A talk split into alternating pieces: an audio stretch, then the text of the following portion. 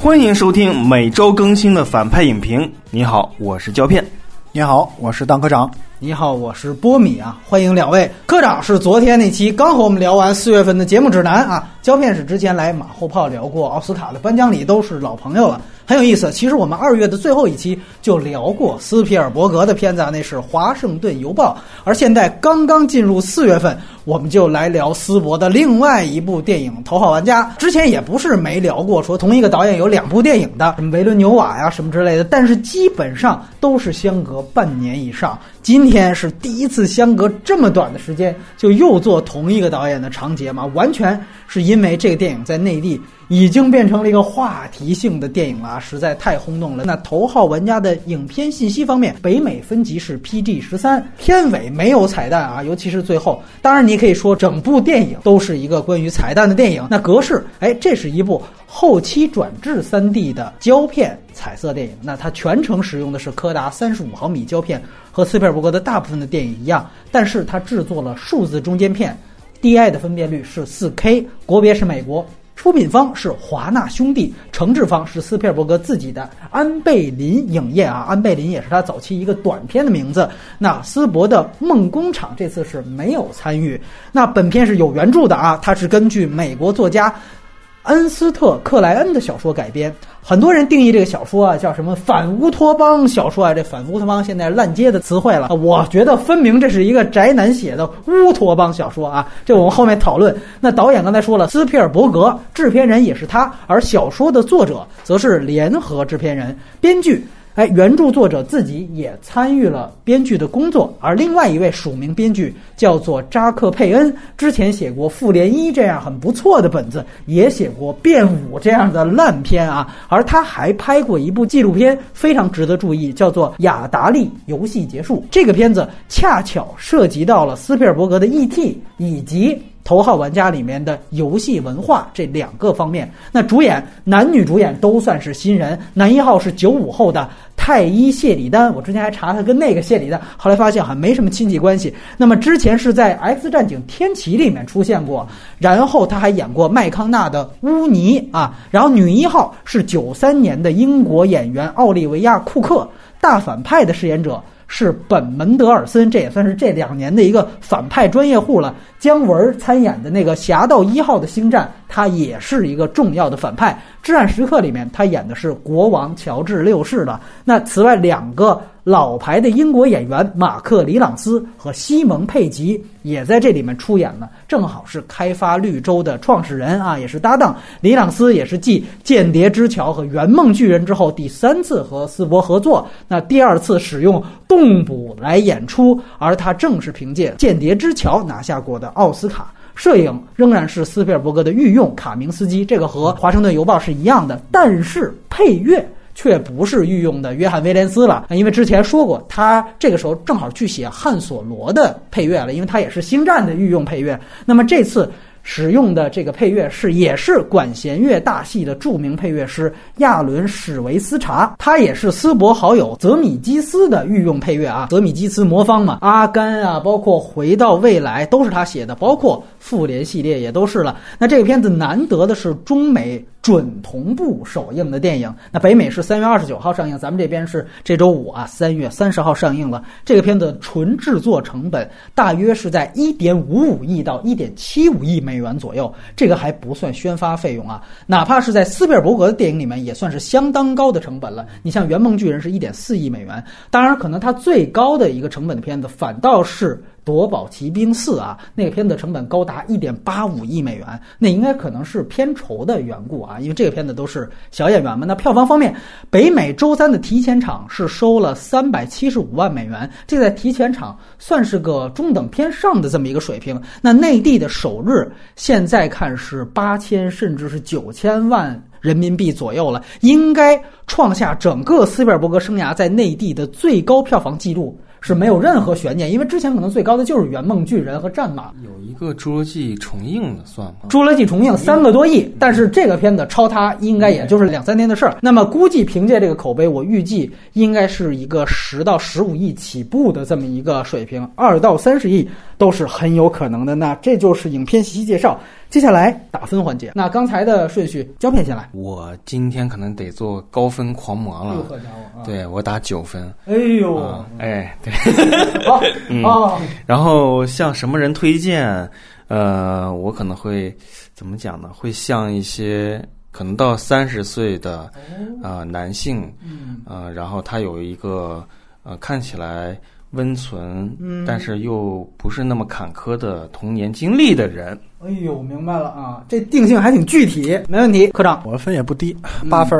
那个我推荐的是影迷吧，哦，是真的，我是推荐给就是有一定观影量的，然后对电影或者是对游戏喜欢的嗯这些观众去看，因为我觉得这片儿它适合所有人看。嗯但是他可能享受它的程度或还是有一定门槛的，特别是那些就是对电影可能有了特殊情感的这些影迷，然后去看这部电影。呃，之前当科长啊，在我没看片儿的时候，他就跟胶片说：“猜我一定会打五分儿啊！”包括胶片说我绝对会不喜欢。我那时候是真没看片，我也没法说什么。呃，但是事实证明呢，就是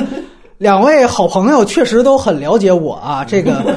我的打分是五点五啊。这个片子呢，我作为科幻片来讲，我只能给到五分。当个冒险片看，我觉得能及格，能给到六分，所以最后是这么一个分数。呃，我其实很喜欢这个文本，尤其是这个科幻设定。但是我觉得斯皮尔伯格把这么好的一个概念，他拍成了又一个夺宝奇兵。那尤其夺宝奇兵在当年看是出众的，但是现在你再看，或者你现在再拍出一个，我觉得就有一点过时了。另外，我想说的一句话就是，如果数梗找彩蛋就是一部电影的全部意义的话。那这部电影就没什么意义。我在看片之前，我还和两位说，我说我们外援环节啊，设置一个就是讨论 VR 电影技术前瞻的这么一类话题。但那个时候我没看片，看完片我都觉得这个话题放在这个片子的外延聊都有点强行。对，因为在这个片子里面，我也看不到斯皮尔伯格对电影技术的任何观点或者理念上的表达，所以外延我估计可能还是围绕着一些游戏电影啊和斯皮尔伯格的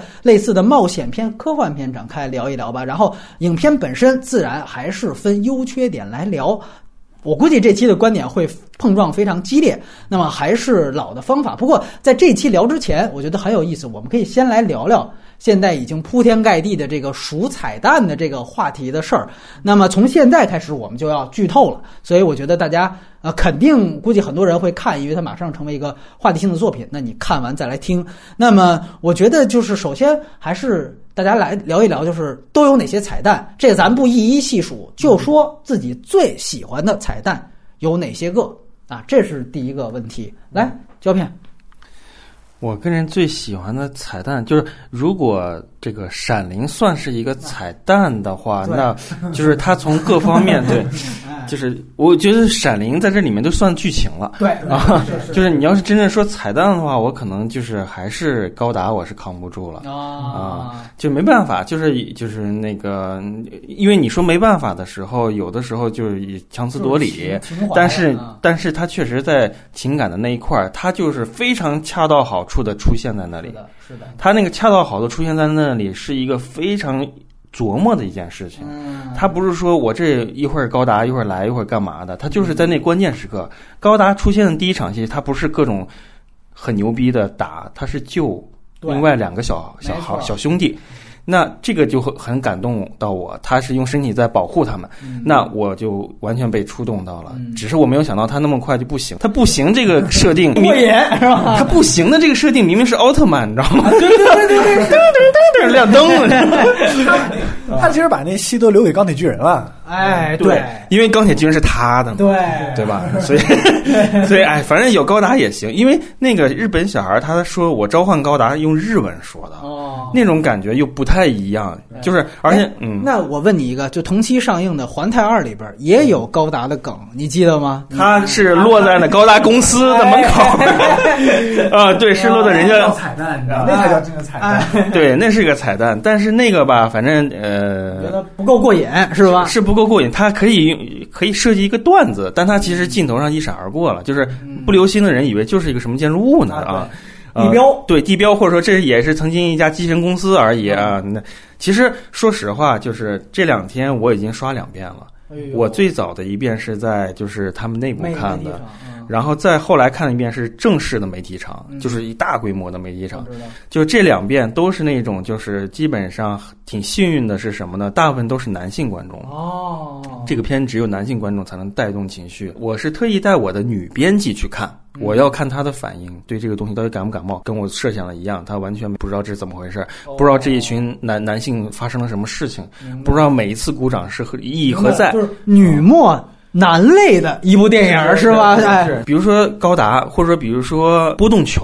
哎哎哎，这个东西出来之后，哎，这个不是这个招儿不是可能很多人都用过了，啊怎么就不明白？反正他也不知道所在在哪里。好多女编辑，不光我，我现在所处的公司单位，就我问了其他的做媒体公司的，他们的女编辑也都是，嗯，给个三颗星吧，我这不能给你们那么没面子，我就三颗星吧。就它还算一部我能看下去也有有精彩场面的一个电影儿，但你要说就是我女性当中得到的愉悦确实没有那么多啊，我是有这么一个体验。来，那先听听科长你最喜欢的彩蛋。我排名第一彩蛋其实是那个周末夜狂热，他们那个跳舞那一段。这个同意啊，对，因为因为说实话，我因为我本身就非常非常喜欢《周末夜狂热》那部电影，它那个原声啊，就是比基斯，它其实是比基斯的一张专辑，他那张专辑其实是被很多那个外媒评论是就是有史以来最经典电影原声排名第一的。它是整个 CD 的销量前三，对就是整个音乐史前三，然后是原声的第一啊，对，没错，我觉得那个，我觉得那部就是我在我看完以后，我就建议大家说，如果你要补片或者怎么样的，没看过《周末夜狂热》，最好是能看一下，因为而且它那是一部非常非常经典的歌舞片儿。那个时候舞王那个约翰特拉沃尔塔在就是凭那部电影就出名的，然后他那里面的那个迪斯科，然后那个音乐，然后就是完全就是就是感动到我了，就是就带，然后呃，然后其实《闪灵》那一段其实大家不用说，就是那段其实就是从第一个镜头开始，我操，就是那种感觉，那个还原度太高了。对然后那个还有一个就是有点，就是我个人比较喜欢，就是他那个女主角穿的那件 T 恤。那件 T 恤它是那个就是快乐分裂，快乐分裂那个乐队的那张专辑的封面，嗯。我就觉得，因为那那是二零四五年，然后这嗯。这个这个张专辑应该是七十年代的一张，一张而且他那个主唱，主唱当时也是自杀嘛，嗯，然后他那个就是这个是非常非常独立的一张专辑，然后这个乐队也非常的一个也是独立，代表这种反叛精神的那种东西。我觉得他这种设计非常非常带感。嗯另外就是其他的，还有就是我其实从真正开始进入状态是从第一场那个追车戏那种赛车戏开始的。我回到未来是吧？因为因为我没有看预告片，你知道吗？嗯所以他把车扔出来之前，我说肯定是回到未来那辆车，果然。然后然后然后这个这个就比较就是你知道看这部电影的看这种彩蛋那种感觉就就在。然后嗯。但是最后说实话，最后那场大战我其实没有，因为我没有高达情节，所以我就是那些梗我其实就是感觉一般。另外另外反正就是中间反正有很多那个，比如说像那个金刚啊或者怎么样的，那个其实我是觉得他的那个动作设计和他的镜头本来老四就比较擅长这个，所以他在拍的时候那种感觉非常好，就不像就是怎么说就是动作戏有料，你知道吗？动作戏好看，就不像那个可能《环太二》里他动作戏很无聊，你知道吗？对对，就那种感觉。嗯好，那我个人其实挺同意当科长的，嗯就是因为我是听比吉斯。所以我这个真的是那一段，因为它而且它放的特别完整。但是我当时其实想了一个事儿，就是一个是这个，一个是《雷神三》，嗯我就想这种东西，尤其是因为它原著小说就是大量的这种梗，嗯就必须得是斯皮尔伯格这个级别的人来操作。就我又得拿出那个《华盛顿邮报》那个观点，就是这个只有他的资源能撬动这个东西。没错，就是说白了，他大家可以去查查比吉斯的这个版权费用，这个不比当时他用齐柏林的那个要低多少。就是说，加兰拍一个湮灭啊、网大的那种，其实他那成本估计在这儿就只够付版权费的。对你甚至能这么说，就确实这个就没办法，所以。而且这已经比他小说里面狂加的那种料已经减很多了，因为毕竟时长有限，所以我就觉得这种兴奋感又只能大导演来完成，这个是一方面。然后另外一方面，《闪灵》这个我觉得确实是，但是我这里面说一个，就是那个玫瑰花蕾，大家都说这里面等于是公民凯恩嘛，大家都觉得，但是。呃 因为我我们要剧透的话，就大家知道这个《玫瑰花蕾》最后其实铺的是兄弟情，就这个我觉得是把《玫瑰花蕾》的这个，因为它其实奥斯曼尔斯铺《玫瑰花蕾》的意思，实际上就是告诉你麦格芬就是一个不存在的这么一个东西，对吧？它其实是一个非常形而上的那么一个设置，然后这里面直接给它指向啊，不是爱人。是兄弟情，最后我们还是要兄弟最重要，就是烂仔帮了。就这个，我觉得 这个梗，反正呃有很多人如果说没有花蕾出现很激动的话，呃，我我认。但是呢，我就是觉得你要非说这个是公民凯恩级别，我觉得那是不是有一个区别？对。然后还有另外一个问题，就是说大家觉得，因为最近的彩蛋电影都特别多，包括我之前也看到有为那个。呃，《水形物语》平反的就说，你看《水形物语》致敬了五十八个什么老电影啊，因为人家才是真正的怪兽片的这个导演嘛，对吧？就是说，你看怎么怎么样，说你们都没看出来，所以说你们不喜欢这个片子啊，这拿奥斯卡怎么样？然后也包括之前什么《拉拉烂》的呀，包括甚至更早以前《银护》的这种流行文化符号，也都是八十年代。所以我不知道，就是这样的迷影的这种彩蛋的多少。是否应该影响对电影的判断？就这个我不知道。两位，包括在两位这儿，你觉得是分情况，还是说你觉得都应该看清楚？胶片，它这部电影里面彩蛋已经多到这种程度了，但是我们对这里面的大部分的时候人物的逻辑关系、情节推进，我觉得都没有模糊。就是包括我戴上这个镜子之后，进入 VR 之后，和我不戴之后的那些，他可能没办法完全严丝合缝的把这个动作物理性传达出来。就是可能电影里面都已经飞成那样了，但我还就在圈在一个小屋子里。哎，对，可能。会有这样的问题，但是它基本上从逻辑性上讲，没有任何的让人造成一个混乱。这一点，这个就是斯皮尔伯格他这个在这方面是那就是老手了，他不会造成这种失误。呃，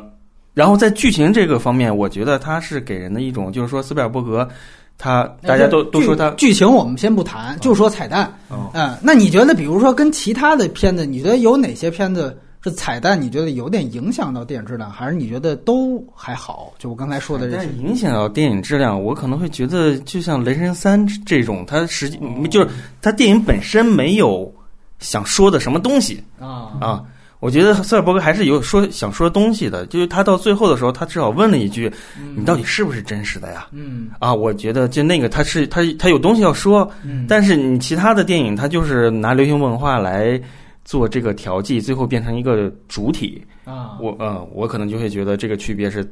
很很大，非常大。对，当不上怎么看？呃，我先不说这篇彩蛋吧，我说彩蛋电影的话，其实我印象当中，呃，我第一想起来是皮克斯。嗯，对，我觉得皮克斯的那种彩蛋可能还会有点意思，你知道吗？因为他们是在一个制作过程当中，把把自己熟悉的一些东西，或者一些迷影的一些东西，或者有意义的一些东西，当成一个可能不起眼这种要素，或者添加一些细节，然后可供就是。就是那个影迷在事后，然后进行一个这种发掘也好，或进行二次传播也好，对我觉得。皮克斯把彩蛋这个东西是做的比较好的。原来不是有篇文章嘛，就是皮克斯彩蛋可以把整个皮克斯的电影连成一个宇宙，就是有这篇大家可以去搜一下。对，然后另外一个就是漫威，漫威宇宙这十年很大一部分它能联系起来都是靠彩蛋，都是靠电影放完之后的这一两个彩蛋，然后告诉你下一步。其实就相当于下集预告这种感觉。对，我觉得这个是可能这十年来彩蛋在电影当中运用最重要的一个系列。然后其他的像比如说像那个《水星物语》啊，或者像那种，对，像像那种那那种，其实就我觉得不应该叫彩蛋了。我觉得这个可能就是作者的这种个人情怀啊，或者怎么样的，然后就是在里面添加了一些元素或者怎么样的。我觉得这个东西没有什么太大的意义。对对，我觉得是没有太大意义的，因为因为它这些彩蛋对电影没有构成一个本质的上面的一个影影响。对，那个可能就是只是影迷自己。找着玩就搞就好了。我反正就说一点，我个人感觉这片子还是有同人气质，挺严重的。就是其实就是一个同人电影，在我看来界定。它前半部我觉得有点像，就《林中小屋》是恐怖版的那种集合。我觉得它前半部有点这个意思，只是说它不局限于这个恐怖片。然后后半部我觉得挺像《歪小子斯科特对抗全世界》这种的，尤其他把那个感情的这个前男友啊这种东西加进来之后，我觉得就有点这个意思。对，这是我的。简单的这个想法，然后那接下来我们分优缺点的话，我觉得还是两位分高的就先来说优点，我先来说说缺点，然后到时候我们交换意见，好吧？那呃，这回邓科长先来，优点。我对这片儿的优点其实跟刚才波米说的那个，他可能打低分儿那个缺点可能是对立的，因为因为因为我觉得他这部电影最大优点是打破了他在影院看电影的一种仪式感。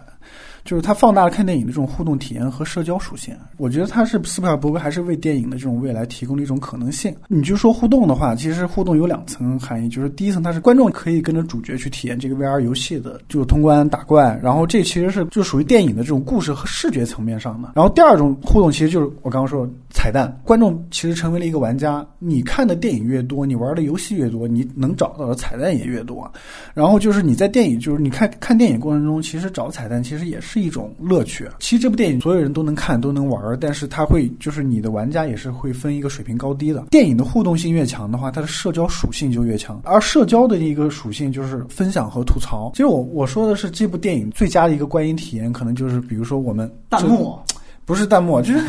就我们志同道合的几个朋友或者一群人，就在电影院边看边吐槽。像这种吐槽是褒义的，甚至像看到《闪灵》这种彩蛋出来的时候，我们就鼓掌欢呼。就这种观影体验，其实是跟现在我们所认知的那种观影的方式其实是冲突的。因为现在在我们的影迷圈，已经就是说被“文明观影”这几个字，我觉得有点带跑偏了。就是说我们。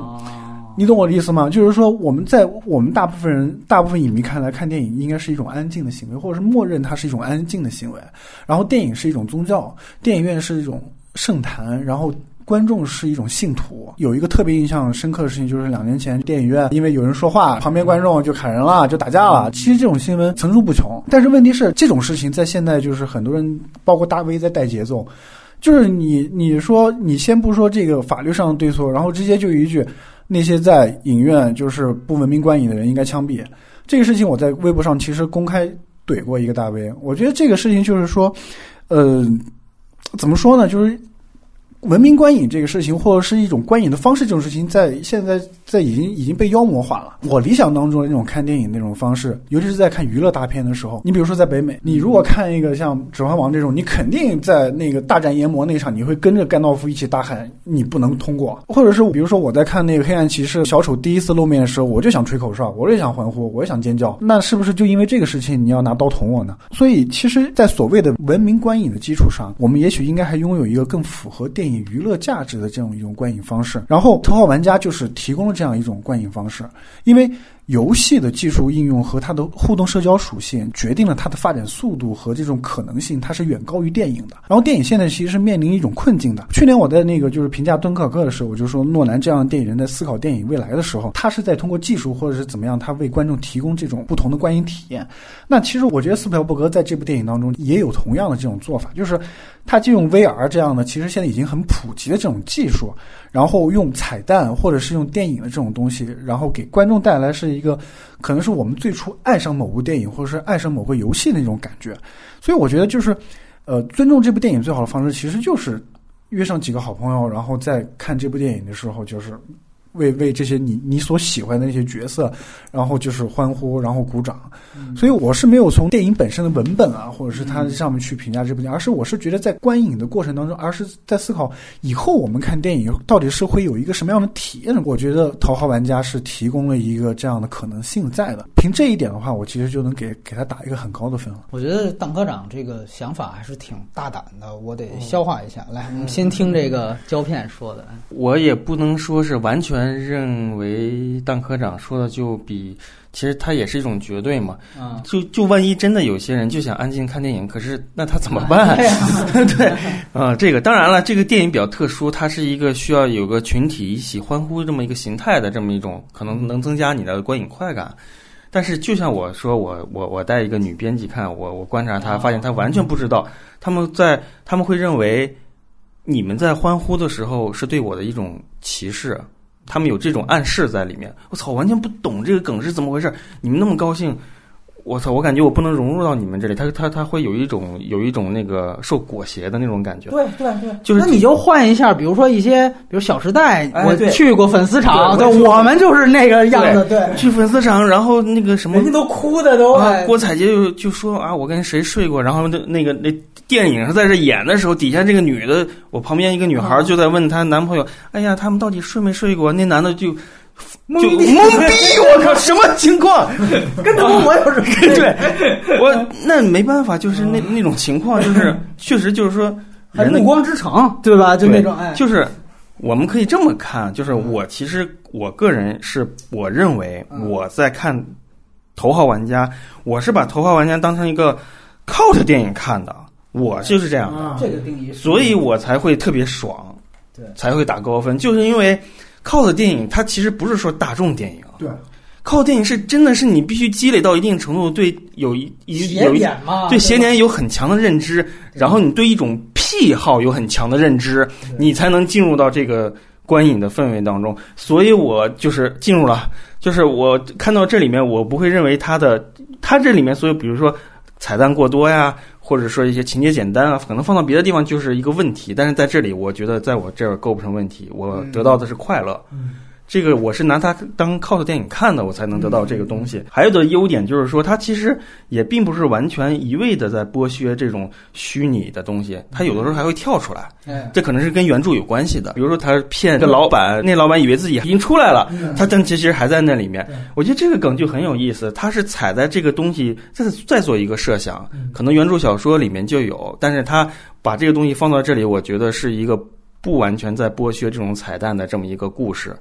然后他还他其实还有就是说，斯德尔伯格这个这个他向来是喜欢拍儿童、善良、冒险的这种东西，就他这个善良这个东西，我依然能感觉到。嗯，我就是说，最后小孩儿问主人公问了一下你到底是不是真实的，到底死了没有？我觉得这是基于向善，我能感受到这一切。当这个片头刚开始，里昂斯他公布说我已经死了，他是公遗嘱我这里要有一个巨型的一个冒险等待你们什么的。斯尔伯格就拍很多一些孩子，他们就盯着这个盯着这个电脑看，他还拍特意拍了一个镜头，就是那群孩子走过来，集合在这里，坐下来看。对这个镜头就是只有斯皮尔伯格现在才会拍，我认为这就是他最后向善一种纯粹的东西。我喜欢这个，同时就是我个人的原因，嗯。就是我个人成长的原因。我从小没有什么坎坷，但我家庭也是很普通。然后我从小就是电子游戏陪伴我长大的，然后直到开始进入网络游戏，我不接受之后，我才摒弃了电子游戏，完全去看电影的。哎而我看的电影又是《侏罗纪公园》启蒙电影，所以这一系列东西对于就斯皮尔伯格本身在玩彩蛋的时候，这件事情就对我来说是个彩蛋，嗯。就是我我就能完全的就是打通到我。然后我个人还有一个情况就是，我小的时候就是有这样的想象的，嗯，就是我大概从小学一年级到六年级，整个未发育的这段儿嗯。儿童青少年时光的时候，我每天脑子里只要闲暇下来，我就会想一些虚拟玩伴。嗯，这是伴随着我整个小学，那你这是美丽心灵啊，你这是 我可以这么说吧，就是伴随我整个小学，直到我上了初中，开始有一些变化之后，啊然后我才开始觉得，哎，以前我怎么那么傻呀？啊，才对中二啊啊！当然了，这个，但是我我现在回过头来，那段时光是特别有意思的。我我有虚拟玩伴，嗯，我有虚拟设想的关卡和装备，嗯都在我脑子里。就我走在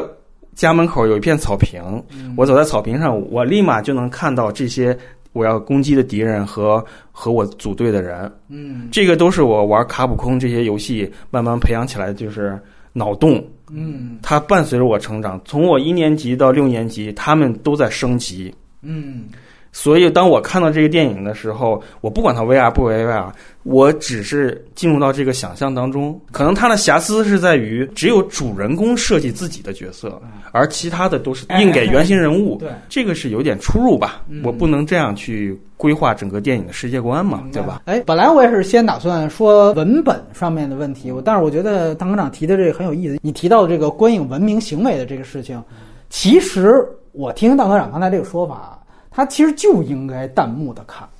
就是在我看来，或者它就一个互动性，它其实就是那种，而且我觉得很多的你刚才提到的观点，都是我在那个原来。就是乐视的这个当时的总监张昭啊，现在好像还是他在他们他们当时搞这个弹幕的时候，他们做的那个 TED 演讲上说的观点是一样的，就是说电影你要更新革新，呃，所以我还是那句话，就是我觉得很多观点它可能放在《小时代》上也适用，如果放在玩家上也适用的话，那这个可能是另外一个事儿。这是我一点。二来就是我个人还是比较坚持和认定，就是确实电影本身它应该是安静的看的这么一件事儿。而且我觉得另外一个事情我必须要说，就是我觉得真正 VR 电影啊，因为它每一个人要戴一个眼罩。呃，尤其是如果你们去电影节的 VR 场的话，你会发现，其实它不再是电影院了，它更像是一个你走进之后，每个人坐在一个专属的座位上，带上镜子，其实谁跟谁都没有关系。VR 电影是一种对于群体观影的解体，而这种解体，你可以说，如果你全情投入的话，你可以不管别人的想法。但是一个群体的观影行为，如果你还是看的一个大银幕统一播放给一个电影的话，我觉得它本身。还是一个传统观影仪式的一回事，而且它本身它会形成一种冲突，就是说，这个电影它并没有拍 VR 版。我们知道李安明年的那个片子是要拍 VR 的版本，对吧？哎，VR 史密斯，对，所以所以说这个我觉得 对，所以这个我觉得是有一个呃本质上的冲冲突的点的地方在。对，我觉得很明显，斯皮尔伯格没有在讨论 VR 这个事情。是，我我其实我的观点不是说我的观点其实跟 VR 电影其实是没有关系的。我并不是说我支持 VR 电影，我说的其实是说你的这个。电影其实是可以利用游戏，游戏它的属性去打破它电影本身具有的这种仪式感。其实就像《头号玩家》这种，并不是说我看这个电影的方式是 VR。而是说，我这个电影利用游戏这种，比如说彩蛋设计，比如说它这样一个游戏的场景，它的角色，然后对，然后跟电影本身形成互动，然后人与人之间也有也有这种互动和各种共鸣在。因为因为我是觉得，就是像你可能觉得，就是说，就其实波米刚才说的是，他觉得看电影还是一个比较安静，其实是这是电影本身自带的一种，就是他对参与者一种规范，它是一本身的就是一种规范在，这是就是自古以来都是这样子。但是我觉得是。在电影的现在，因为现在技术发展，我们不知道明天或者是五年之后，这个技术发展到底是个什么样子。电影的未来，我也不知道是个什么样子。那可能传统的这种电影电影院还在，但是也许新兴的电影院或者是新兴的这种电影观影方式马上就会出现了。那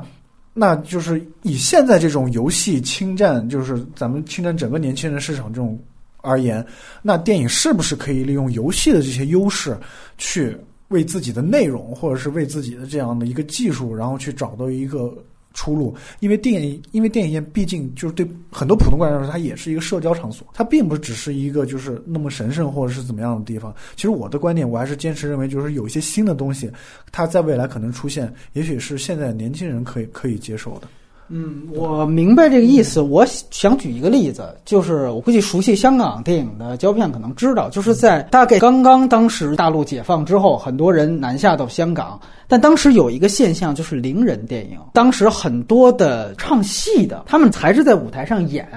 然后他们拿胶片机给录下来，对，半记录的这样的一些电影，当时非常多，而且其实一度占据了电影院的主流。我想说的一个事情是，当时为什么这些伶人会选择这样做，而且都非常大牌，后来还造成了一个灵影分家的事件，这是香港电影一个重要的一个里程碑。因为原来都是捧着一些伶人，他们都是各种迟到什么的。后来发生分家，其实也是因为这个东西不再时兴了。我想说的是，从戏曲的角度，当时的戏曲就是一个示威的过程。我说过，我说也许有一天，电影院就可能像中国现在的北京的梅兰芳大剧院一样，就有这么几个电影院了，对吧？大部分可能大家都玩游戏或者都全身上网去了。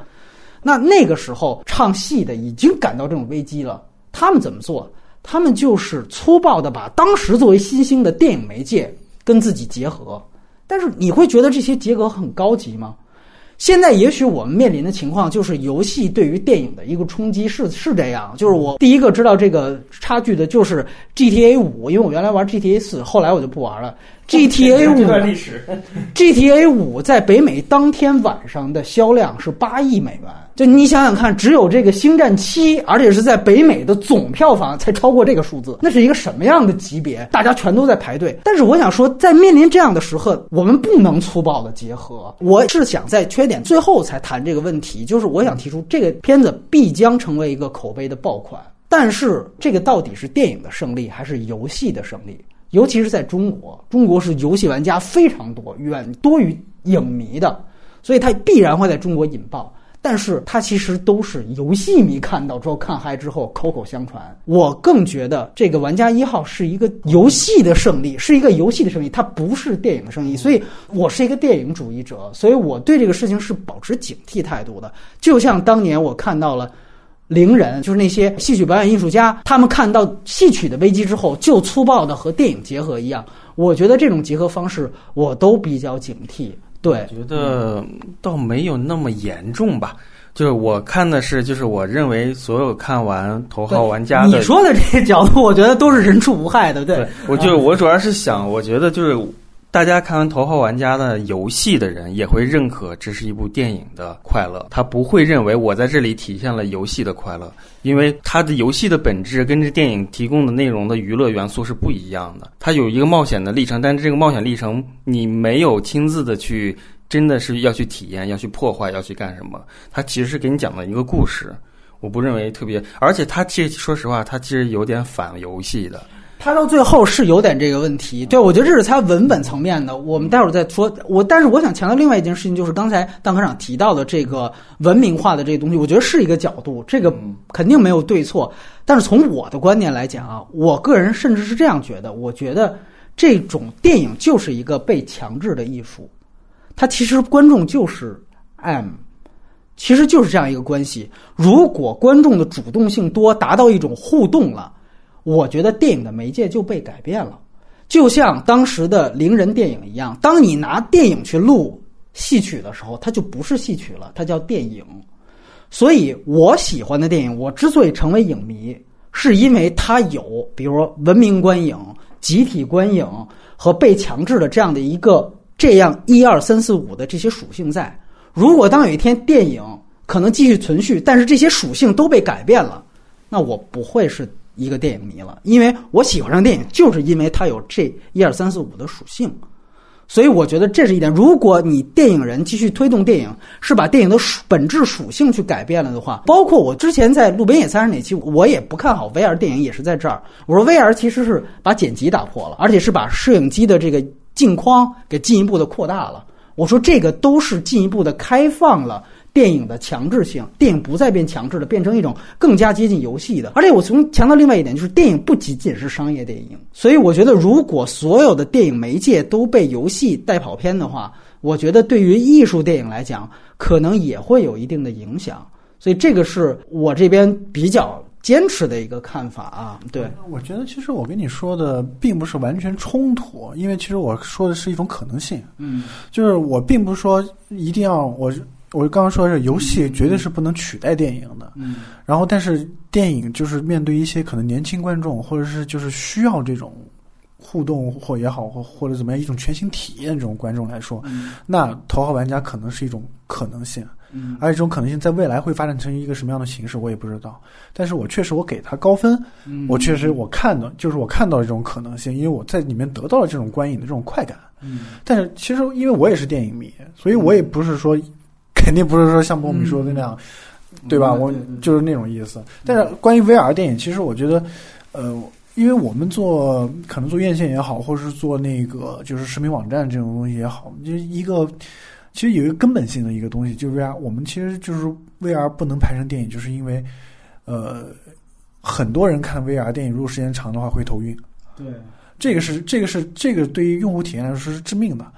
你只能就是可能半个小时或一个小时这种游戏的这种感觉，但是你说九十分钟、一百二十分钟，然后各种角度这种这种东西，然后这种电影体验感是观众是绝对受不了的。现在观众看四 D 或者看五 D，有人都都都还受不了呢。所以我觉得 VR，我对 VR 电影这本身这个事情是持一个悲观态度的。嗯，除非他说。不戴眼镜了，裸眼三 D 或者怎么样的，那眼 VR 对裸眼 VR 或者怎么样那种沉浸式体验或者怎么样，我觉得可能还有，可能还有那，但那个东西其实我这个我是接近，就是我是赞同波明，那就不叫电影了。那其实就是可能就是迪士尼的某个游乐设施，或者那其实也是游戏了，那也那也不叫电影了。嗯嗯，对。然后呃，我觉得一开始把这个一下拔到一个 电影观的角度，这应该是一个我开始设计是一个很欢乐的一个电影。我回到文本啊，我吐槽一些吧，我就不说缺点了。就是我觉得这个片子没有一个特别让我觉得能够打动我的人物。啊。我觉得这个和我吐槽一些现在也是九分以上的皮克斯的一些高分片，我觉得一个特点，就是我记得我为什么喜欢乐高蝙蝠侠，就是我我其实很像，你不觉得吗？就是后面也是乐高蝙蝠侠出了什么金刚什么，就是一堆不属于蝙蝠侠世界的哥斯拉，对吧？都有，哎，对，都是华纳出的，对。完了之后，你但是你现在想起来，尤其是我记得就是跟胶片咱们去年这个时候聊的，他也是去年这时候上的嘛。哎，其实我咱们完全不记得他怎么打的了，但是我永远会记得就是那个微波炉，然后在那儿转，然后那个蝙蝠侠的头盔，吃龙虾，吃龙虾，对，就是这个就是蝙蝠侠在那部电影里面的角色形象，就是这个东西，这部电影没有。就是我虽然蝙蝠侠大家都看过那么多遍，但是哎，在那部电影里面，他就是这个样子，那个人设他就是出来了。那我们看这个玩家一号，他其实是一个你小说里这个男主角是给他很多的铺垫的，他其实是一个你不能说屌丝，他是出身底层嘛，然后特别像斯皮尔伯格以前电影的这种人设，就是父母双亡啊，然后寄居在别人家，然后天天看别人眼色，又是底层，但是就是天赋异禀。对吧？但这个片子呢，可能因为不像小说那样，你可以随便写，他就是一上来就要赛车，一上来就要动作，所以就是说这个天赋异禀的这个东西就没有他原来的一些天才人设那个那么强。上来反正就两招，他看出来了，我能一个就是报菜名儿。二来就是倒车请注意，反正就是报菜名就无非就是啊梗我全都能背下来。但是你说这个算天赋吗？倒车那个东西也是一个硬给，就是哎我反正看出来这个是倒车，我悟出来了。完了就是这种东西吧，我觉得回头看那倒车那场戏，就是他其实悟不出来。哎，他但他是他是因为是那个那个西蒙佩吉这个人物，他是扮演的这个馆长，他故意他不不停，嗯。他就是他，其实早就放了。你走看完了吧，走，走吧。他按理说，按照一个一个电脑人的一个逻辑，他应该就就关闭了，就跟走了。他故意一直放下去，要让他走的时候听到那人说话，才能启迪他。其实这有一有这么一层关系。其实这就相当于就是西蒙佩吉好像冥冥当中就选择这小孩儿，他是一主角光环，对吧？他其实是一主角光环。对，反正这个开始这个人设，呃，其实我觉得就是苦出身最棒的最近的电影是那个《王牌特工一》。就是他其实挺像蛋蛋的这种人设嘛，但是 R 级好描绘一些东西，我觉得。对，所以这你又说到了斯皮尔伯格这个，对他就是按说像这种，你要是说非得摆他苦出身，那肯定就是摆脱家庭出身，对吧？这个肯定是一个母题，要不然你铺垫这些干嘛呢？要不然就是像哈利波特，他是那八部电影，对吧？或者是说。还有一种就是马戏之王，就这里面其实它出现了很多的类似的情节，就是那种我受到诱惑，也就是屌丝已经拿到第一把钥匙，或者已经有点小名气了，大家都跟我自拍，哎，这个时候你感觉那个马上那个反派出来，我给你四百万，我给你这样那样，反正你感觉他就是犹豫，就是那么两秒钟，马上之后就是义正辞严，而且还调侃你。就是，反正就是，按说他应该铺的他这样的一个人设更合理的东西是，起码是《马戏之王》里面那种，就是你你牛逼之后，我有一种膨胀的那种，我要证明自己那种，就是这个，你像他这么穷又那么惨，就是这个方面，大家反正老说一个角色，但我觉得斯皮尔伯格以前的电影就是这二元对立还还挺明显的，对儿童片嘛，对吧？儿童片，所以我就是还是那句话，就是你那个《夺宝奇兵》当时看是出众的。因为你之前没有这种片子嘛，你现在看它是不是过时了呢？就是，反正大家老说无脑黑，我觉得这个形象是一个无脑白的形象，就是上来说白了就是这种典型的主角光环啊，这种。所以包括其实小说，你知道他的第一场戏就找到第一把钥匙，完全不是这样子。他小说其实是他铺垫了很多，这个人就是完全宅男，然后他不想上课，他开小差儿。然后呢，他其实是在一个完全的学校那个星球上，就是那个学校。你上课时候你也不能动，你知道吗？就是系统给你限制住了，你就只能自己根据老师说的一些东西填鸭给你，然后你想象一下，哎，正好一个拉丁文的一个东西，特别像他那个呃这个夺宝奇兵，给他一个灵感，帮他悟那个什么三行诗，然后就说，哎，这可能就是我这个学校里边。这个最无聊的星球里面藏的第一把钥匙，他这么悟出来的他的第一个地点，就完全不是一个动作化的场景。但是他改成动作化，我觉得很好啊，你是电影一个改编。但是对于这个人物来说，就那个显然就更自然，他其实就是一个宅男，完了他有大量的闲时间，然后一下子做出这个东西，所以。那个你感觉到，哎，他拿到第一把钥匙就非常的顺其自然。你包括到这个里面，他有对爱情的态度，就是属于你感觉他反正你有胎记，我也包容。完了，我也敢爱敢恨。就是其实小说还有一点他给改了，这个我们待会儿说科幻的时候会说，就是他其实小说是到最后成功了，两个人才第一次在现实当中相见。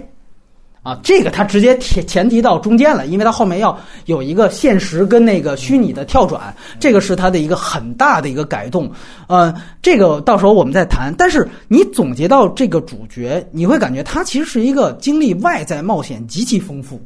但是内心冒险其实极其平淡，就湖光基本上没有的。所以他其实是一个，你要说冒险的话，他是一个。表面上的一个冒险，包括就女主角啊，就是你看中间是后来就舍身取义了嘛，也是黄继光啊，就把你推出来了。完了，我觉得他有一个人设在这里面的人设，他是那个就是一个。小组织的其实是一个挺大组织的一个领导者，反抗军。反抗军，对你要说对应那个二零四九的话，如果高司令是这个男主角，那他应该是这个，他应该是那个反抗军头目。对标应该是对标那个《星球大战》，对标莉亚公主，你知道吗？啊！但是他这里边嘛，有一场戏，整个的窝点让人给抄了。完了，这之后属于是我队伍没了，我信念也改了。我就不再系统的反抗了，我就跟宅男一起，就变成了一个就这种跟宅男一起冒险的一个历程了。就是你前面的人设其实是一个领导者，就如果你站在这个角度去想，就是这个女主角度去想，你觉得她这个 扭的也是比较就是就是快的。所以从这个角度来讲，就是整个这个电影的人物，在我看来相对来说是扁平的，尤其是她，大家别忘了，他后面要。男女主角的浪漫戏嘛，所以说白了，什么我这个呃系统的去反抗这种消费主义的东西，就全都没有了。因为我最后其实是一个琼瑶戏的节奏。说白了，就是说人物要有价值观，在这个后面，整个价值观就被整个类型的就给带走了。对这一点，其实就是斯派尔格以前会他在自己头脑风暴当中，他有时候会。弱化这种东西，你咱们回头看他当年最失败的虎科船长，其实就有这种这种各种层面的问题。当时虎科船长投入的巨大的情感就是小飞侠这一个人，他是个中年人，他是斯皮尔伯格本人，对，他是斯皮尔伯格他们活到了大概四五十岁的时候，发现自己童真已经快丧失了，他要回过去找，他把所有的力量集中在了这个彼得潘这个罗宾威廉姆斯这个身上，所以他导致了他看不到整个环境的变。变化设置和互相的作用，它会有这样一个问题。当然，这个有的时候也有点像你说彼得潘跟游戏创始人之间有没有一种身份年龄上的彼得潘综合症嘛？长不大。对，因为他毕竟是个保守的人，他当年拍大白鲨开头裸女都得被吃掉，对吧？他特别保守。然后那他回过头来，对他他回过头来，他需要让这个游戏。成为一种合理的、健康的东西。就那你说他这个最后他找这女演员确实不是就绝色美女，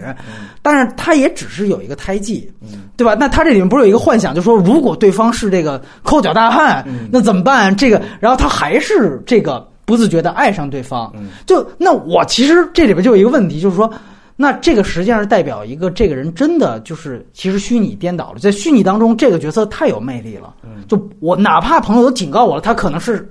抠脚大汉，我也爱上他了。嗯，但是他们俩在中间就见面了，就这个人其实还 OK 的，嗯，只是有一个胎记。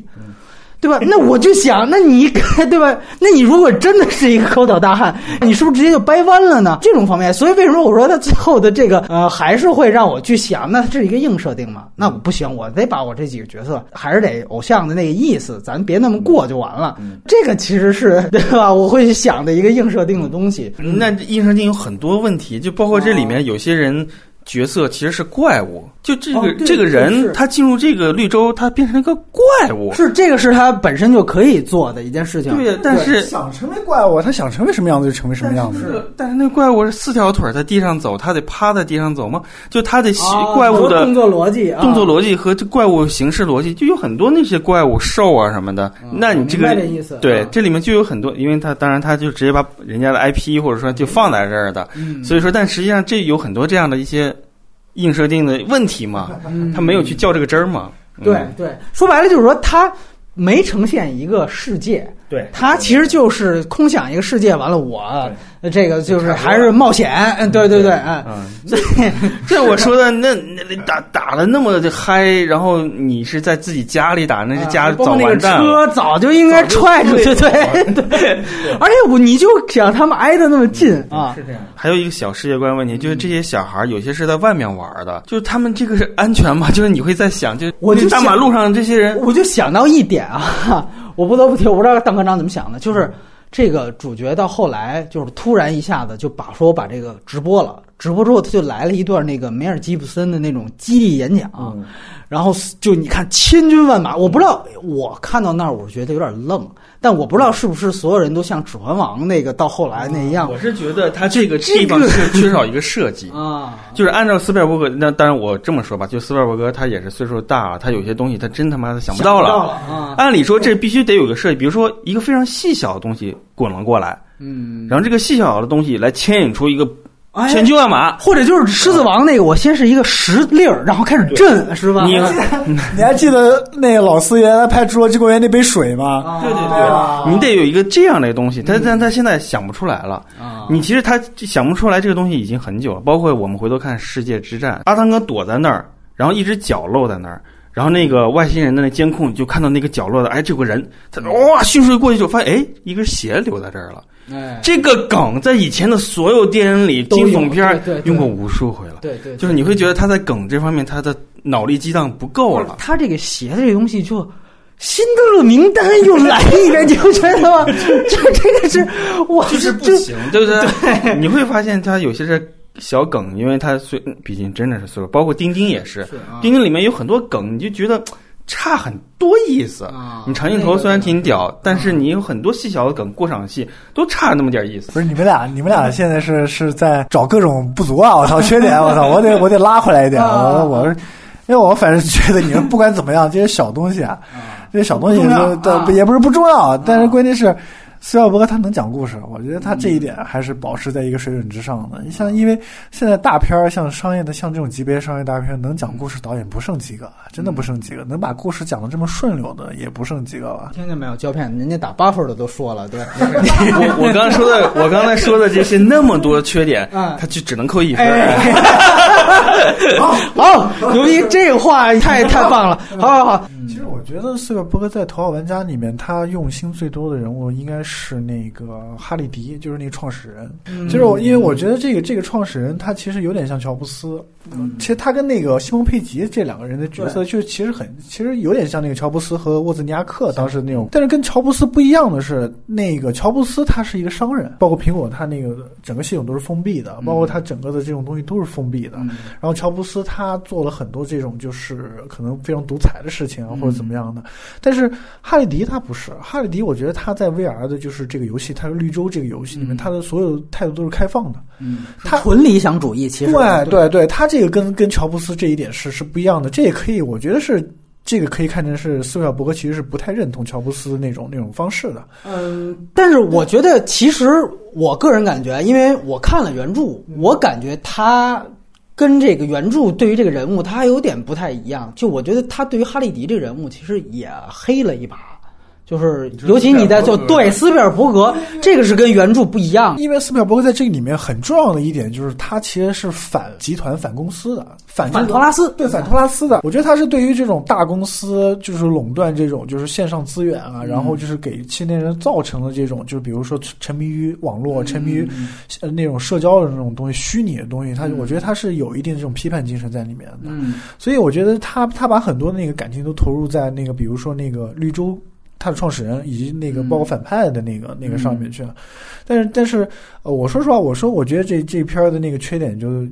就是缺点在于它在现实这个层面的那个戏比较弱。嗯就是其实就是跟波米刚才说的，包括人物为什么那么扁平化，就是因为他现实的戏跟虚拟的那个戏比起来，其实是弱弱很多很多的。警察就来了，对吧？哎，对对对，就是我说完啊，我个人觉得就是他这里面我其实不太满意的，其实就是我是拿它当科幻片看，就是我觉得大家可能也是我这个预期有问题啊，这也是我要反思的地方。我真的是因为大家口碑那么高，我觉得是不是在科幻上做了一些东西，而且因为我是先在给你传递口碑的时候说这科幻吗？哎，我而且我先看了原著，就是它原著的这个绿洲的设定，我觉得是非常好的一个科幻架子因。为他们说原著比较正，比较黑暗。其实原著不黑暗，但是原著确实有一个很好的科幻架子。就我这么说吧，我觉得这个片子它对绿洲就这个东西的态度，我感觉就是这个片子的一个科幻上的一个核心问题。就是说，呃，因为现实社会那个刚才大馆长说了，我就不多说。就是说绿洲的话，我觉得你到底是一个什么态度？你可以是憧憬的，你也可以是批判的，我觉得这都没问题。我为什么说原著它不是反乌托邦？我觉得它是清清楚楚的乌托邦小说，是因为原著作者对绿洲是一个肯定态度，他最后也是一个大团圆结局嘛，所以这个是一个乌托邦的小说。毫无疑问，就是而且他甚至原著里面给他洗地说这个绿洲是没有致瘾性什么的，就是不会上瘾什么的，而且他很重要的一点就是说，这个创始人他坚持不在这个里面加广告，也就是说，它这里面有两层意思，就是说，第一，它是一个整个现实的肮脏世界之外的一个绿洲，大家逃避现实；第二，它其实是一个消费文化之外的绿洲。所以这个是为什么？就是女主那类反抗组织，他们就专门那个人不是主要为了拿钥匙，他们就是主要为了干掉反派的公司和反派的人。为什么出现这么一批人？因为反派他想拿到这个资产，就是要往里面加广告，把它变成一个拜金主义的东西。所以我们其实是抗击的这种价值观，这个东西。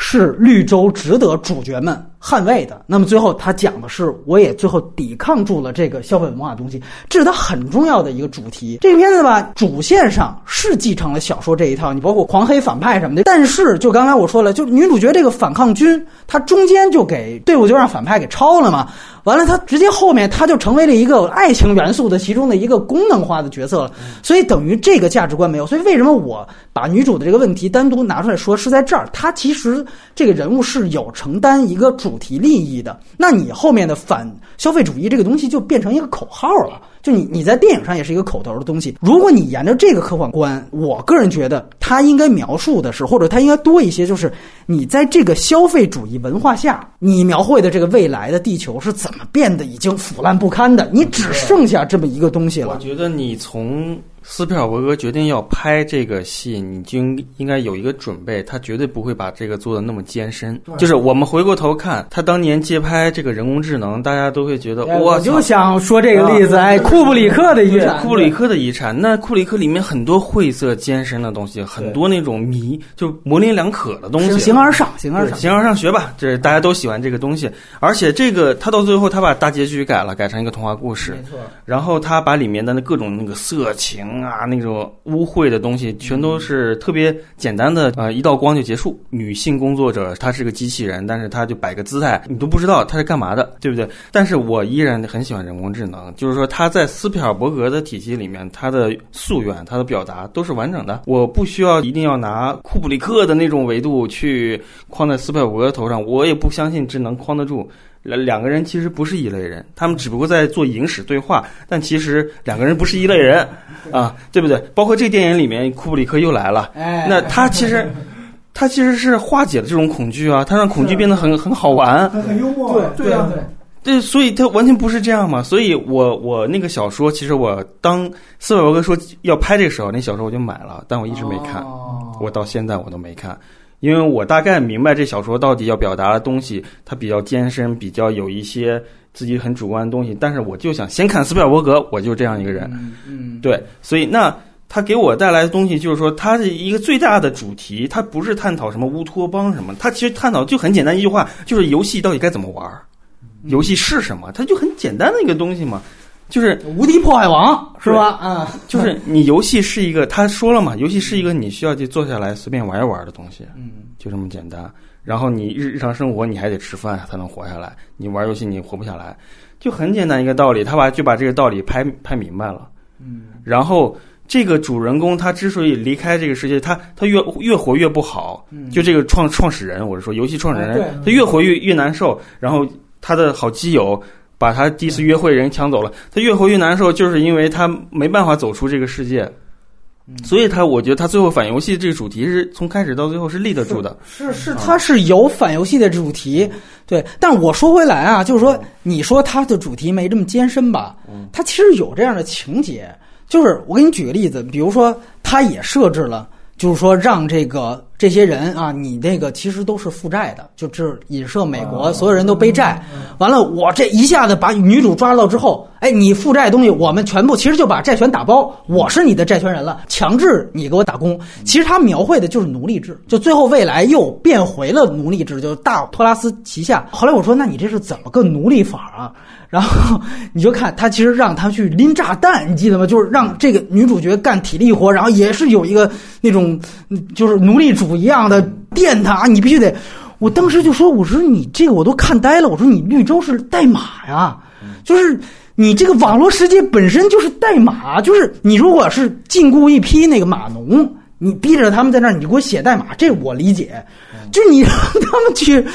拉体力活，然后你用这个去描绘，这是一个就是奴隶世界，就这块儿给我看懵逼了。就是你这个科幻想象，我是有点震惊的，对但是啊。他其实他的那个所有的，还有就是这些劳工，他其实为了那个彩蛋呀。嗯，对他其实为了彩蛋，他要比如他要埋炸弹，他是为了就是说把那个城堡就是做一个那个防御，然后他那个最后那炸弹不是他埋的，他那炸弹不是自己带的一个传奇神器啊其实不是，其实不管埋炸弹也好，还是干嘛也好，他现在公司就奴役这些人，就是把他就是当成劳工来，他们所做的一切都是为了那个彩蛋，就是为了那个就是得到那个绿洲这个世界嘛。啊，我说的实际上是一个动作逻辑，就是你想讲的是这个世界，你把他们奴役了，但是你把他们奴役，你展示出的这个细节，恰巧是不够有说服力的。其实我是这样的，就是还还是那句话，你比如你要把这个。这个马一堆码农雇那儿，你让他们写，这个我是能理解的。所以这个，因为其实他那个整个的绿洲，它的这个缘起的概念，就是说他们都是在这个创始人巨牛逼，在写代码。就是我一天下午就能写出一个星球，然后到最后这个绿洲它自己就能自然的衍生出代码，所以也能衍生出世界。就这个其实是一个很牛逼的一个世界观。所以我不知道，就是如果你要盖房子的话，他这个房子自己就盖好了，这是一群代码。所以我当时就觉得这个是什么样的一个事儿。但是，我的意思是说，如果你要是批判绿洲，这就是你刚才提到，就是他到底对绿洲是什么态度？我觉得他也有一定的批判价值，是在于哪儿？其实这个文本啊，它其实有一点点毒品这个概念，它延展出来，其实有一点全人类吸毒的一个世界观。我觉得如果你要延展出这个东西的话，我觉得是挺好的。就包括像《盗梦空间》，不是也有一段，就说所有人都在做梦，然后有一些人他就已经不愿意醒来了，因为现实当中太糟糕了。我觉得这个也是一个挺好，当然，你记得他是讲的是书页嘛？就是在那个《盗墓空间》里面，就是说白了，就是绿洲这个东西，它其实的脑洞远大于它呈现的这个东西。你包括我看到的这个想法，我会想，那你讲的是这群人这几个小孩最后成了的，但实际上能够脑补的就是，他其实有大量的人就一听说这是一个世界首富的财产。我拿了三把钥匙，我就能得。很多人就不干别的，就专门弄这个。有很多就疯掉了，包括有很多就自杀了，甚至说在这样的一个，因为你是科幻观嘛，就它会诞生出一种专门就因为这个事情诞生一种新型的社会疾病。你明白吗？就是说这个是包括你像我们现在回去看那个二零四九，它其实有一种科幻观，就是由于复制人已经占据了未来世界的一个人种，所以种族主义革新了。它有一种对于复制人的种族产生了，就这个就是科幻观的一部分嘛。所以就这些东西吧，反正你在这个电影是看不到的。对，对我其实觉得就是波米还是可能就是从科幻这个角度去解读的话，呃我我我就觉得会会有点太深了。因为因为我还是比较同意那个就是胶片刚才说的，其实就是斯皮尔伯格他用的是怎么说就是。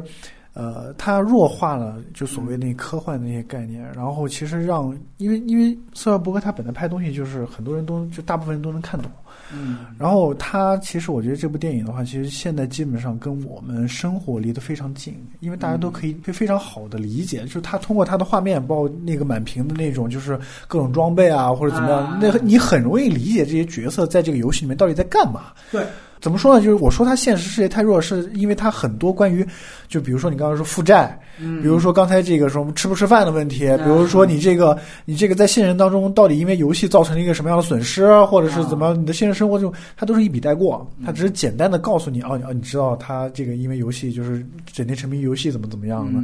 嗯但是他没有就是说，也就是说反过来就是说，你如果想要。就是打造一个这种逃离，就是呃，就逃离现实世界的这样一个，就是一个游戏一乌托邦的东西，但是你却没有告诉我们这个现实世界到底有多糟糕。哦，对，我觉得他他的问题是在于这儿，但但是我觉得他本身这个绿洲，他在电影里面是没有太大问题了，没有太大问题，就是因为他跟现在的生活，就是我觉得斯皮尔伯可能就是想让大家知道，就是你现在玩的这些游戏也好，包括那么多我们熟悉的角色啊，或者怎么样的，就跟跟我现在拍的这部电影其实是没有多远的。也有可能就三五年之后，我们的生活就可能会变成绿洲这个样子。那你现在是不是从现在开始，就是要思考一下，你在玩游戏的时候或者怎么样的时候，你要思考一下你自己的现实的人生。这个主题其实很浅，很浅，它很肤浅，但它很容易就是看像照片说，就很容易让让你弄懂。嗯，就是我是觉得呢，因为你看，我很同意你刚才说那观点，就是说这个是斯皮尔伯格这电影和小说很统一的，就是他反托拉斯，对，所以你看，如果二元对立的我们去看，他反托拉斯，所以他黑反派，这都没问题。然后最后主角赢了，这个托拉斯没让他去占领我们这一片绿洲，但是他到最后他有一个改了，这个东西就是在于，就是说他让这个男主角，就是说哦看到了这个哈利迪他也有缺点，就这个创始人也有缺点，然后实际上就等于这个绿洲。它也是有应该被更新的地方，所以加了一个情节。这个情节是小说没有的，就是说我接管之后，我告诉你啊，我这一周有两天，哎，我我哎，周二周四我放假，就这个 这个功夫里边包租婆是吧？这个一三五停水，二四六间接供水，礼拜天休息。就这个东西一上来，等于他其实最后一还是就是你们俩刚才说，就是上网有网瘾啊，你得这个还是得回到现实。就是那么你这个就我不知道它是怎么样的一种调和。你对于这个绿洲，其实你的观点是在这儿的哦，原来你是停留在这么一个没有网瘾的说教的这么一个价值观嘛？包括啊。包括那个那说教个，是肯定有的，啊有有这个弱点在，它结尾确实是相对来说是弱一点。包括后来你记得那个反派的女的，现实当中开车不是找这面包车吗？嗯，就我也不知道他们那么牛逼，怎 么怎么找这么半天？完了就找，这时候他就发现旁边的所有人，他以一个就是升格镜头拍嘛，慢动作，所有人都在那儿就是打什么的。就我不知道大家看是怎么看那个镜头，就他的反应是反派被这一幕有点镇住了。但我是老觉得这个有点高级黑，你知道吗？就是是是是，就是傻逼，就是这种。但是你那个在虚拟世界里可是一个高达的那种，就是所有正义之师来，就那段看的我，我不知道是不是就大家不太一样啊。然后另外一个我觉得挺重要，就是它唯一一点科幻内核的，就是在于它现实虚拟的这个制造。然后他为了这个，他把这个主角跟女主角见面给他提到中间了。但是我不得不说，我当时看到这一段的时候，我就觉得这个是完全照搬《盗梦空间》啊。就是我甚至觉得那个面包车的款式都很像。就第一就是那个啊，现实世界里面不是被追车嘛，啊一晃，完了虚拟世界里边就就直接那个他这样一说，我还真觉得有点像，就是四四五个人都在那个那面包车里面，然后玩玩那个虚拟世界。对对对，，他另外一个就是胶片刚才提到这个坑反派的那个段落，梦中梦，最后反派实际上通过那个倒影，就是他有一个，那我这么跟你说吧，啊那个反派那个叫诺兰，兰，哎，不是这个反派叫诺兰啊，是原著里就是这么叫的，是吧啊那原著里是叫诺兰，对我。改了，反正我就来一个。然后他就想，干脆我这是一个彩蛋，我就 就是这个吧。我觉得大家就包括你记得，就是那个说弄出一个红色按钮，哎，你别摁这个啊，你一摁这个就全都灭了。这是原著里有，但是它不是建立在那个时候主角现实当中是在车震的状态，对，他没有那么一个，就那一块儿就特别像，就是什么他？我觉得是苏小哥为什么要设计这种东西？因为他首先善于设计这种连环性的动作的东西，然后他还要表达一件事，就是说现实对虚拟的反制作用。就是现实是很重要的一件事，你的肉身在这里，阿凡达，你的肉身在这儿呢，你意识进去了，你肉身死了，你照样挂。他就想建立这种东西，甚至于到最后，一个动作戏，一个浪漫戏，全部是吊绳完成的。嗯，动作戏我空中转一圈，哐，把那女的踢出去了，我愣了。当然，我一想，哎，这个好像是一个。目的，嗯，然后最后浪漫戏接吻，就好像在飘起来那种，有点像跳舞似的那种，就他们在那个迪厅里面跳舞那种空中那种那种感觉。我就斯皮尔伯格他就是梦幻性，他有的时候也中二，他愿意设计这种东西，但我能理解，我很能理解这个它的存在性的和它的必要性，对啊。对，反正我就因为大家都说盗梦抄那个红辣椒，反正我 我个人感觉啊，我反倒觉得这俩的这桥段接近度是要大于红辣椒和盗梦的这个相似度的。那个可能就是分镜有几幕可能比较像，让大家呃 GIF 图容易截出来，但其实概念是不一样的。我就觉得，反正。就就像你说的，那你说这个也是不是一种致敬呢？但是我是觉得，就《闪灵》那种，大家都能看出来嘛。而且你们俩刚才其实提到的，我也是想在优点说，就是特别好。它其实是你是恐怖的，我把它给消解掉。对对。但是你这个盗梦的这种东西，就实际上你还是用的它的功能，而且他也不说。但是你要说诺兰这个，对吧？所以我个人觉得。反正他就是有这么一个，而我必须承认，就是这个是他唯一建立的，在我看来呢是科幻的东西，就是你刚才提到的是现实和这个虚拟，而且尤其是已经到了一种到底谁是真的，就是反派也懵逼了，然后主角到最后也懵逼了，就是我一直在你这个游戏里玩，你到底是不是个程序？当然，我觉得他最后那个问我明白他那个意思，但是他显然没有找到一个更深的一个表达方式。对吧？甚至是一个陀螺，他都没有。这个游戏创始人最后走的比较没有设计，是吧？就是他带着自己的年轻时的小孩儿自己走。曹操带着小曹操走的，对。那场戏我一直在看他门后边是个什么样，我以为他开门之后会进入到另外一个世界或者怎么样，结果开门就是一个很普通的一个就是楼梯还是什么，就是那房子那个场景。所以我觉得你就是刚。照片说没有给你留下就是太多能够解读的那个空间，嗯，就你只能自己瞎猜了，嗯。他其实我说实话，就是这个小孩这一问，已经是整个电影最深刻的地方了，并且 是不是啊？就是小孩问你到底是不是真的呀？我我那么依赖于你，我非常希望你是真的。但这个答案是很明确的呀，对对吧？就是他没有一个就你现在回头再看人工智能，当那个那个小男孩大卫来到了制造自己的地方，他很想知道他们自己到底是一个怎样的存在。他又看到有一个跟他自己一样机器人动了一下子。他很恐慌，但是最后给的答案是什么呢？嗯，就其实就是说没有这种东西，他只是在那个时刻有一个深刻的质问。最后他跟你落脚的是个童话，你看见蓝仙女之后，然后外星人来帮你复活，哎，是不是？对对对。但这个就斯皮尔伯格嘛，就是他的想法概念就是这样的，他不可能让这个事情在往你没有看到斯皮尔伯格拍过任何晦涩的电影。这无论如何，你都要明白这件事情。你要期待他拍一个那么晦涩的电影，我他最晦涩的《少数派报告》，我就够晦涩了吧？你还有什么更晦涩的电影吗？我想你后来再看过《少数派报告》吗？我觉得其实挺有意思，《少数派报告》是菲利普·迪克的小说。嗯，我那我们知道，那二零四九其实就是菲利普·迪克世界延展出来的嘛。就是那我觉得这个又是一个时空影史对话，就很有意思。而且这个片子是二零四五年，你看他铺的那个也是 人类在二零二几年时候出了一个大劫难。我当时想，这大劫难是不是大断电？是吧？就是我们这么想一下，就是如果维伦纽瓦和斯皮尔伯格交换一下项目，他肯定是完全不一样的东西。嗯，这是必然的。就是说，因为斯皮尔伯格也拍过《迪克》。